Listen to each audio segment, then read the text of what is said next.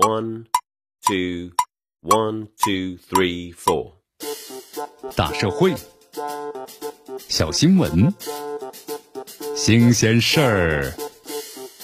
天天说。朋友们，你们好，这里是天天说事儿。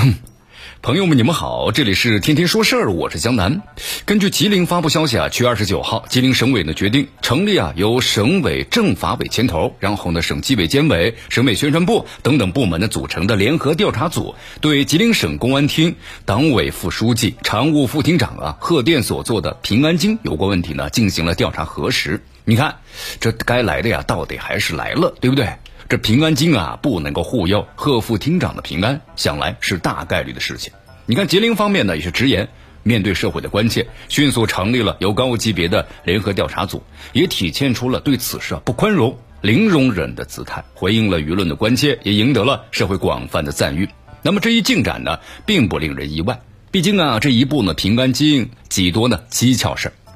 围绕这一本厚厚的简单造句之书，缠绕着太多的问号啊。同时呢，有诸多说不清的晦暗之处。问号呢，我们说了，总是需要呢拉直的。那晦暗的角落，也需要有正义和公理之光照进。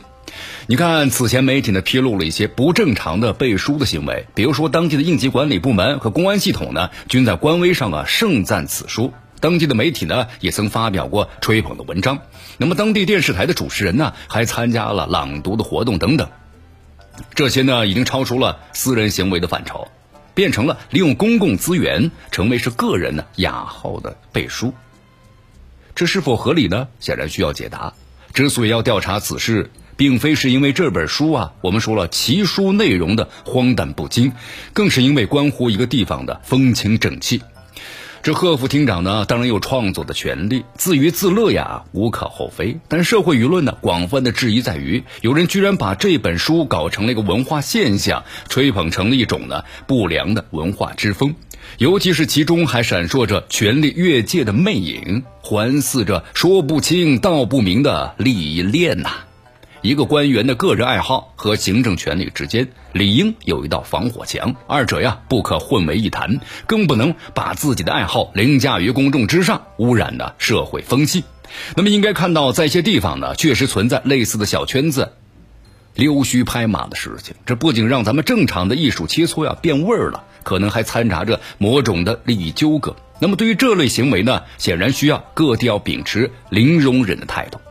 也正是因为其经常存在于小圈子内的现象，往往难以被有关的方面发觉。但是，一旦这些不正常的行为，我们说了，暴露在公共视线面前，那么对其呢是露头就打，晚会影响，匡扶社会的风气。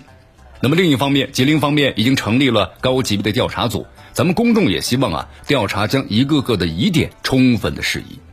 比如说，现在有网友发现，贺副厅长呢，居然是一位著作等身的学者，主持过一项的国家社会的基金的项目，十项的省部级的重大项目，出版著作三十部，两部呢专著分获公安部金盾图书奖，还有就是吉林省社会科学优秀成果奖，五篇论文呢获省政府社科优秀成果一等奖和中国法学会法治论坛长春市优秀社会科学成果一等奖等等奖励。那么这些成就，我们说了，是不是货真价实呢？它需要一个明确的说法。从常理常情来看，一个公务啊缠身的高级别官员，能够有如此厚重的学术成就，其精力